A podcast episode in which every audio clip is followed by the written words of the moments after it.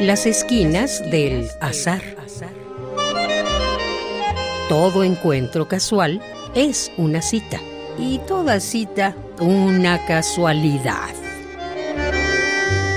Diálogos con Oscar de la Borbolla.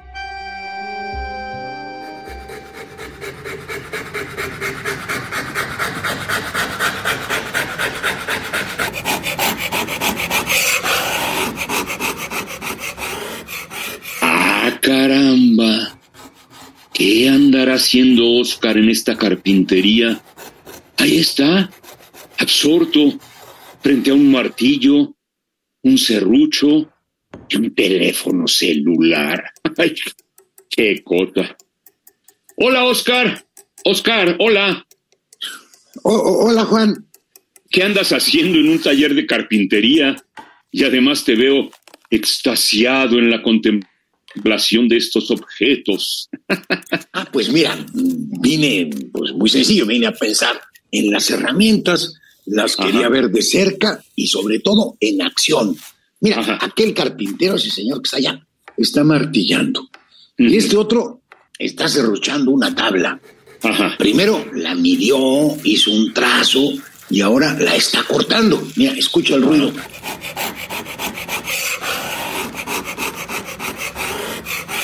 Pensar en las herramientas. Oh, ¿Será muy filosófico eso? ¿Qué asunto más extraño? ¿Cómo se te ocurrió, mi querido Oscar? Pues mira, ciertamente es una cosa filosófica, porque hace tiempo leí un librito, un librito chiquitito de Heidegger que se llama Serenidad. Y ahí se plantea la relación del hombre con la tecnología. Y pues justo define la serenidad como la distancia que debe darse entre el ser humano y las herramientas para que éstas pues no se apoderen de nosotros. Ay, Oscar, por favor, ¿tú crees que las herramientas se pueden apoderar de nosotros al grado que debamos mantener la serenidad frente al martillo, el serrucho ¿Crees que ese martillo te va a obligar a martillar? pues mira, eh, eh, el, martillo no lo creo. Pero cuando me compré mi primer auto, te voy a contar este chisme, me tuve que imponer la costumbre de ir caminando a la tienda. Pues al principio iba en auto para cualquier parte y ya casi no caminaba. y, por eso dice Heidegger que no podemos, pues, prescindir de la tecnología pero debemos mantenerla estrictamente para lo que la necesitamos y no dejarnos poseer por ella. Y, fíjate que lo asombroso es que Heidegger murió en 1976, pues hace ya ah. casi 50 años, y cuando murió pues no tenía ni idea de esta otra herramienta que está aquí sobre la mesa. Mira qué inocente. Ay, es cierto, esta herramienta, el celular. el teléfono inteligente no existía, pero ni sospecha cuando Heidegger estaba vivo. Y hoy casi todos tenemos un teléfono celular. Y esto es verdaderamente reciente, tal vez de, ¿qué será? 15, 20 años para acá, ¿no?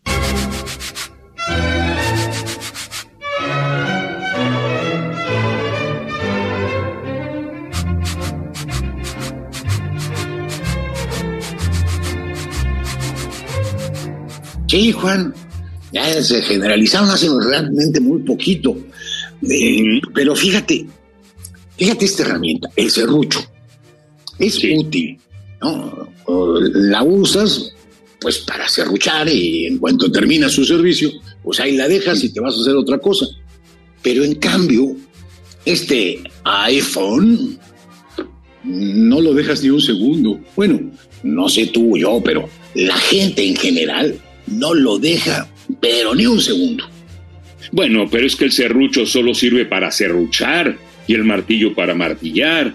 Y en cambio el celular sirve para todo, casi todo. Es cámara fotográfica, eh, grabadora, reproductora, eh, tiene tu correo, tiene internet, eh, es una biblioteca infinita, puedes ver películas, escuchar conferencias, te mide la presión arterial, las pulsaciones, los pasos que has dado durante el día. Están aquí todas las redes sociales, el vecindario de tus amigos y tus conocidos. Trae mapas de las calles, de las ciudades.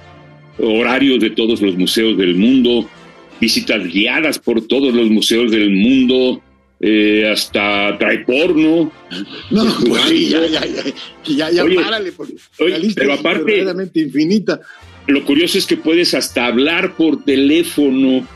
Sí, también, el teléfono también sirve de teléfono. Eso es cierto, Juan. Tienes toda la razón. Fíjate que es una herramienta que sirve para todo. Y si hay algo que todavía no se puede hacer con ella, pues de seguro que es porque no conocemos la aplicación, pero yo me imagino que existen aplicaciones absolutamente para todo. Es más, mira, si necesitas comer, aquí está la lista entera de lo que puedes comer. Si necesitas escribir, leer, lo que quieras, aquí lo consigues. Y si no sabes llegar, te lleva. Y sin embargo, fíjate que no nos pasamos las horas, por ejemplo, usando una de sus aplicaciones, la calculadora. La calculadora, pues es más o menos como la calculadora manual. Eh, quiero decir, ah, y, pues después de hacer la suma, la multiplicación, pues ahí la dejas. Y hay muchas funciones así antiguas. El traductor, por ejemplo, no lo usas todo el tiempo, ni el medidor de presión, eh, ni todo el tiempo estás comprando por online en el supermercado. Pero hay aplicaciones que sí te demandan todo el tiempo. Por ejemplo, las redes sociales. Aquí en este caso hasta te mandan notificaciones, te suenan chicharras, alguien te llama, eh, sale un ruidito, una luz cuando alguien publica una foto, sube un texto, postea algo. Yo, la verdad, he tenido que callar el chat porque no me deja vivir. Pues sí, es cierto, es una herramienta eh, muy distinta al martillo o al serrucho.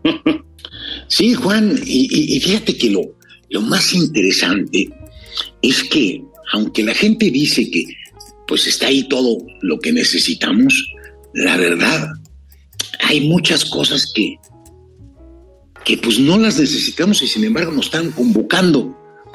Eh, eh, nos hace sentir que la vida está ahí adentro y no la vida acá donde estamos nosotros, aquí afuera donde realmente vivimos. Fíjate, acudes al celular sin necesitarlo realmente. A ver, necesitas saber todo lo que se publica en tweets para no perderte ninguno, porque no paran de publicarse y, tienes que estar pendiente de todos los posteos que aparecen en el Facebook. No, no hace falta. Y, tú crees que uno toma las fotos que necesita, pues se pasan todo el día tomando fotos. Pero mira, detengámonos un momento en uno de los usos del teléfono y justamente como teléfono.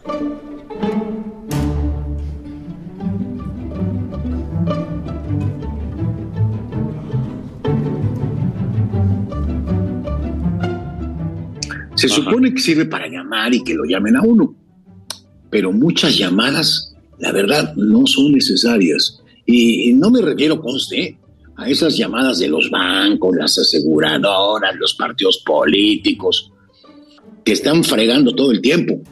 Que querían vender tarjetas de crédito, seguros de vida, pólizas y, mensajes políticos de porquería. No. Me refiero a las llamadas que tú mismo haces. Por ejemplo, imagínate que le hablas a un ser que para ti es muy querido eh, y le llamas para decirle algo así como, este, ¿qué estás haciendo? Y entonces te contestan, pues, pues ya voy para allá. ¿Y tú qué estás haciendo? No, pues yo también ya voy para allá. Bueno, entonces nos vemos allá en un rato, ¿eh? Adiós, sí, un beso, adiós. Cuelgas y a los cinco o seis minutos vuelve a sonar el teléfono. Y, y, te dices, ¿qué pasó? Pues es que ya casi voy llegando. ¿Y tú? No, pues yo también ya casi voy llegando. Ahorita nos vemos, ¿eh? Y, mira, no te lo quiero hacer largo, pero a veces te vuelven a llamar para decirte, ya estoy aquí en el elevador. Ya llegué. ya llegué. Eh, son llamadas innecesarias. Y, luego las miles de fotos que uno se toma al día y, y las veces que te asomas al, al, teléfono para ver cuántos likes lleva la foto que subiste en Instagram o en Facebook, eh, a ver qué chismes encuentras ahí de tus amigos que acaban de publicar. Y, uno publica aunque no tenga nada que decir. E, e, es más, uno no necesita publicar. y tan no necesita que no tiene nada que decir. Y por eso es que eh, uno se dedica a publicar memes. Eh, en fin, es horrible, Juan. Ay, sí, esta herramienta se ha apoderado de nosotros. Hacemos no solo todo lo necesario con ella, sino sobre todo hacemos y hacemos porque la herramienta nos obliga a hacer lo que no solo no es necesario para nosotros, sino lo que va contra nuestro bien. Medio mundo ahora mismo está con la vista metida en la pantallita, la gente se desvela con tal de seguir en alguno de los miles de juegos o de series, no hace otra cosa más que estar ahí metidos, metidos, metidos, qué horror. Pues eh, fíjate si no era un visionario Heidegger cuando hablaba de la serenidad, que había que tomarnos serenidad frente a los aparatos, frente a, los, a las herramientas. Y eso que ni siquiera se sospechaba. Ah, pero, a ver, Juan, una pregunta. ¿Tú a qué venías a la carpintería? Ah, a la carpintería. Ah, bueno, es que necesito que me hagan una mesa y una silla cómodas a mi ah, altura. bueno. Sí, sí, para pasarme sin que me duela la espalda más tiempo frente a la computadora. Ay, Juan, no puede ser, no puede ser, no puede ser.